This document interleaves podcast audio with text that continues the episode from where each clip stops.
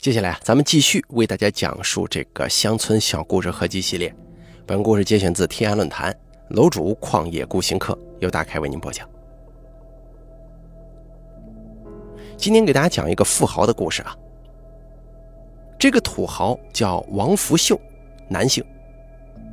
他巅峰时期有多少财富，现在已经无法考证了，只知道他在我们镇上有几千亩良田。他家的山林面积有多大？我们那的人呢，基本上也没什么概念。但是有一个说法，他带上干粮走两天不停步，人家那个地盘还没走完呢。我们哪个地方产茶油，他家的油多到已经没有容器可以装了，只能挖一排浮塘啊，用来装油。他家的房子我没见过全貌，听老人说，土改那年一共住了四十几家呀。在那个年代的中国，王福秀可能算不上什么大地主，称不上什么传奇。让我们津津乐道的是他的发家史。他是一个孤儿，从小就跟我们那儿的一个财主放牛。说财主也算不上，只是有几十亩地，请了两个常年，农忙时会请点短工，自己也会参加劳动那种。这个财主呢，心肠很好。等到王福秀十七八岁的时候。有一天，他把王福秀叫到身边，就对他说：“福秀啊，你这样每日在我家做事，终究不长久啊。男人总得有个落脚的地方，不然以后讨老婆也是个麻烦。”王福秀笑了笑说：“我哪有这本事呀？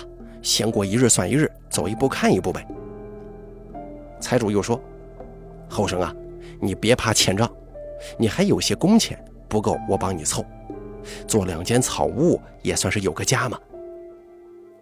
王福秀呢也没在意，咱们可以回想一下自己十七八岁的时候，对人生能有多少切合实际的规划呀？就能理解他当时的心思了。这天夜里，王福秀半夜听到牛圈里一头大母牛不停的哞哞叫，他一直放牛，对这个牛有感情，就披上衣服到牛圈查看。没发现有什么异常情况，那头母牛却不停地在牛圈走动。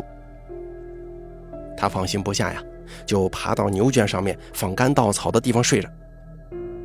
刚一合眼，迷迷糊糊的就看见有个须发苍白的老头站在自己面前，用脚踢了他一下，说道：“王福秀，明日你去跟财主说，就说要他把某某地方的那块地。”给你做两间房啊！说完之后，一下就不见了。王福秀也不知道是在做梦还是怎么了，但是心中把这个事儿就记下了。第二天，他就对财主说：“老爷，我想在某某地方做两间屋子，您看可以吗？”财主听了之后感到很奇怪，因为王福秀说的那个地方前不着村后不着店，地又不平，是个大斜坡。而且那里以前还有一棵大树。财主于是说：“你做屋用得了多大地方呀？你看这附近有合适的，是我的地你就随便做；如果是别人的，我帮你去换过来就是了。你在那个地方做屋子，哎呀，把那树根挖出来，都不知道需要多少人工呢。”王福秀坚持说：“老爷，我就是想在那儿做。”财主也就同意了。于是王福秀一边在财主家做事，一边抽空去那个地方清理杂草树根。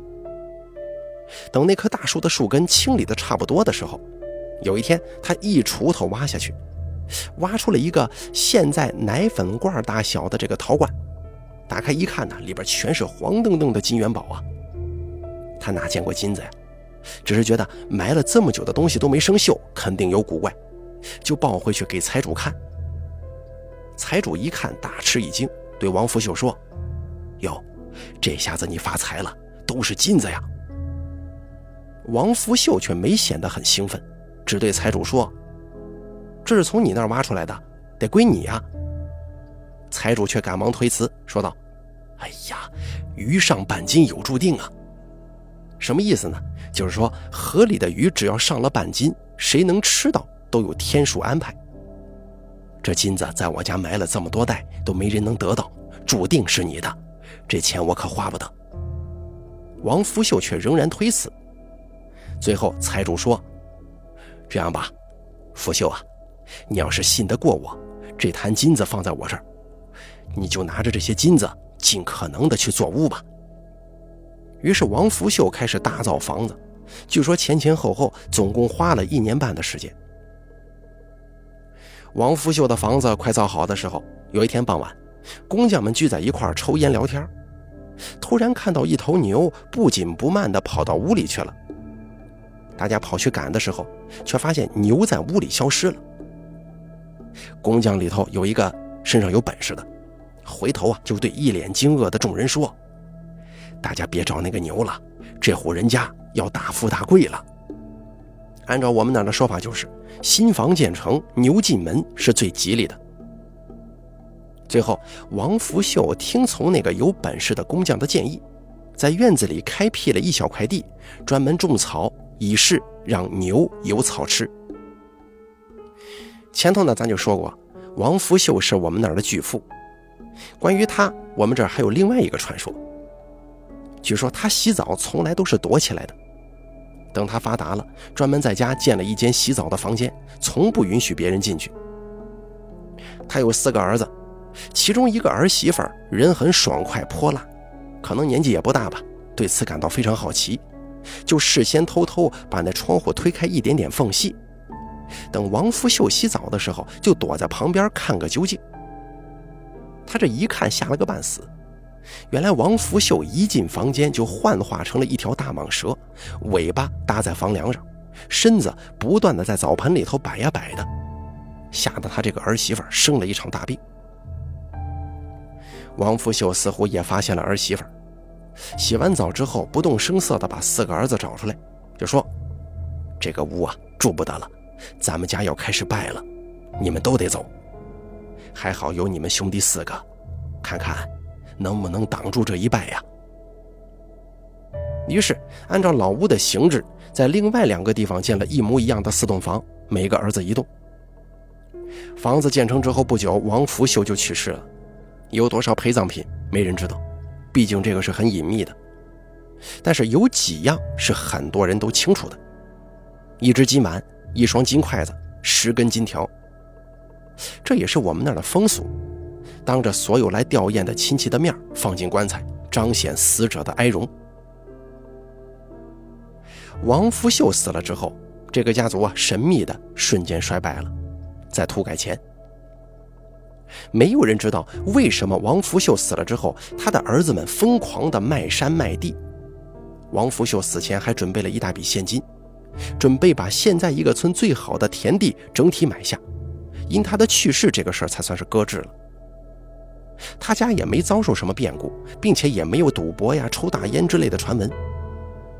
解放之后，他四个儿子当中只有一个被划为地主。上个世纪九十年代，王福秀的墓被盗了，说被盗是不准确的，严格意义上来说，是他的一个儿子自己挖的，把里面的金银全部拿了出来。那年代有一阵盗墓成风，好像没什么人管似的。他们对外宣称是别人盗的，最终也就不了了之了。这一家最终的结局是非常悲惨的，因为王福秀名气太大，再加上他的陪葬品的传说总是越流传越夸大，于是很多人对此非常觊觎。终于有一天，据说是一群扮成收童子的接近他家，最终全家八口被杀，只剩下一个哑巴孙女躲在床底下逃过一劫。家族的人于是在他家门口挖了一排坟墓，把他们安葬了。因为他们家是单门独户嘛，解放后重新建的房子。这个故事灭门案是绝对真实的。至于是不是他们家自己把王福秀的墓盗了，只是一个流传的版本。我个人从内心上讲，不希望故事是真实的。这个案子最终好像也没有破。每次聊起这事儿啊，总会引起很多关于财富和命运的唏嘘。咱们再说一个关于王福秀的故事吧。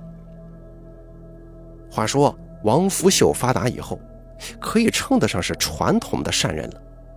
虽然家中大富，家里却绝对不是门庭森严。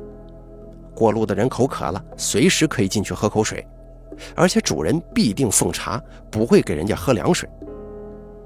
单脚的脚夫饿了，只要你进门，必定有一顿茶饭。这个饭不是一般的饭啊，是分两顿的，先是一碗水煮荷包蛋，然后才是饭菜。在那个年代，一般人家只有招待不常上门的亲戚才有这样的规格。遇到要饭的，从来不是施舍剩饭，而是直接送米送面。雇人做事只谈工钱，从来不说你一天要干多少多少事儿。前头咱也说了，王福秀晚年预知他家要开始衰败了，因此呢，在外头同时给四个儿子建房，故事就是从那个时候起的。当年建房的木料全是从我们家那儿运出去的，有一栋房子的横梁是一棵大杉树。王福秀家的山面积很大，就叫儿子带人上山寻找合适做梁的树。哎，这棵杉树是非常合用的。但这棵树是一棵借树，什么意思呢？就是当年王福秀买下这座山，就跟卖家约定，以这棵树为借。原则上来说，这棵树的所有权是两家共同所有的，而借树一般不会砍掉。不过呢，因为这棵树实在是太适合了，他儿子就让人砍了。这棵树的另一个所有人就是我们那儿的。他姓石，石头的石。石家的儿子知道树被砍了以后，心里很不服啊，就抱怨说：“怎么回事啊？这都不跟咱们家知会一声啊！我就不怕他王福秀有钱，我得去跟他讲一下道理。”他爸赶忙说：“干什么？干什么？人家做粮的料，你去扯什么？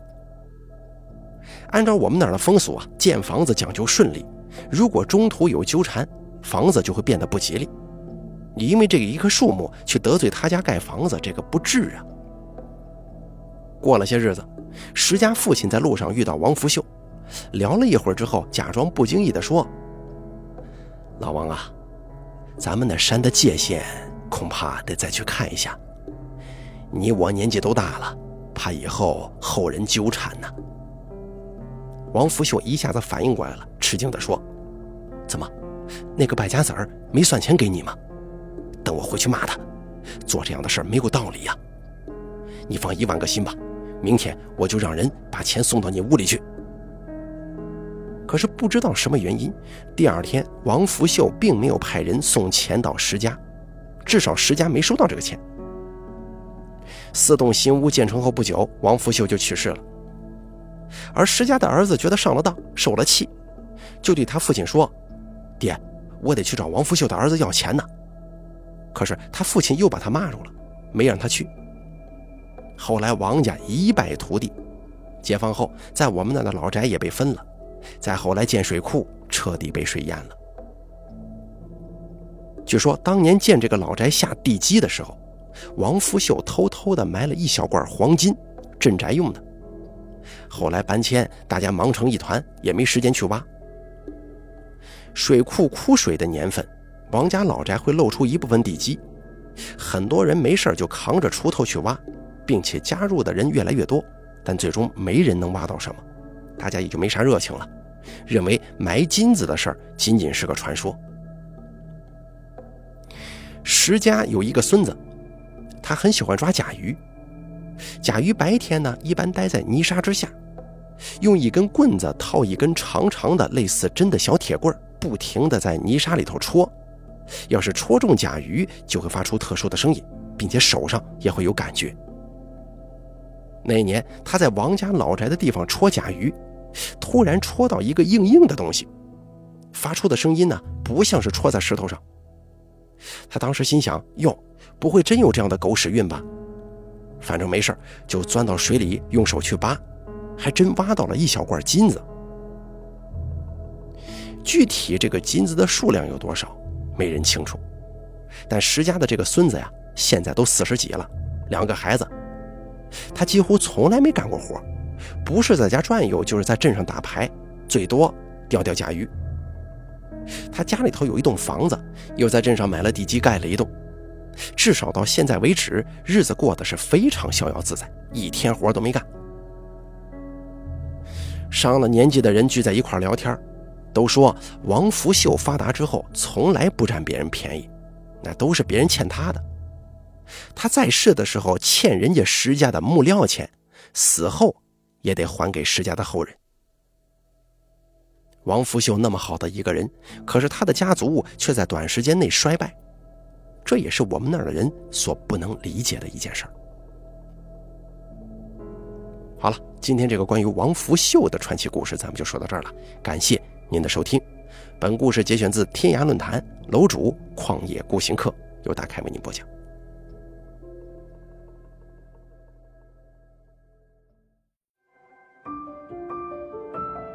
本期故事演播完毕。想要了解大凯更多的精彩内容，敬请关注微信公众账号“大凯说”。感谢您的收听。